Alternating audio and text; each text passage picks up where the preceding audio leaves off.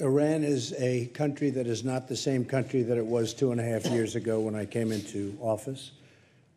Iran was the number one state of terror throughout the world.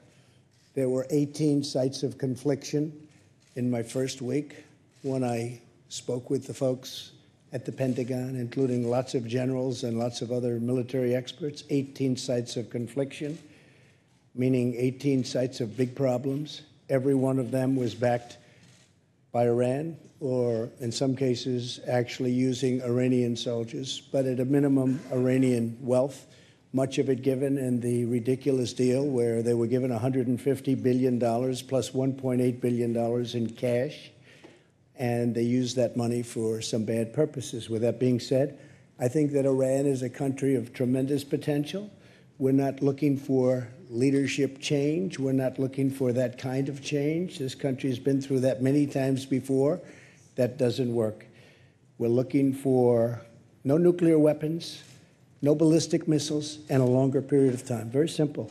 We can have it done in a very short period of time. And I really believe that Iran can be a great nation. I'd like to see that happen. But they can't have nuclear weapons. Okay? Thank you.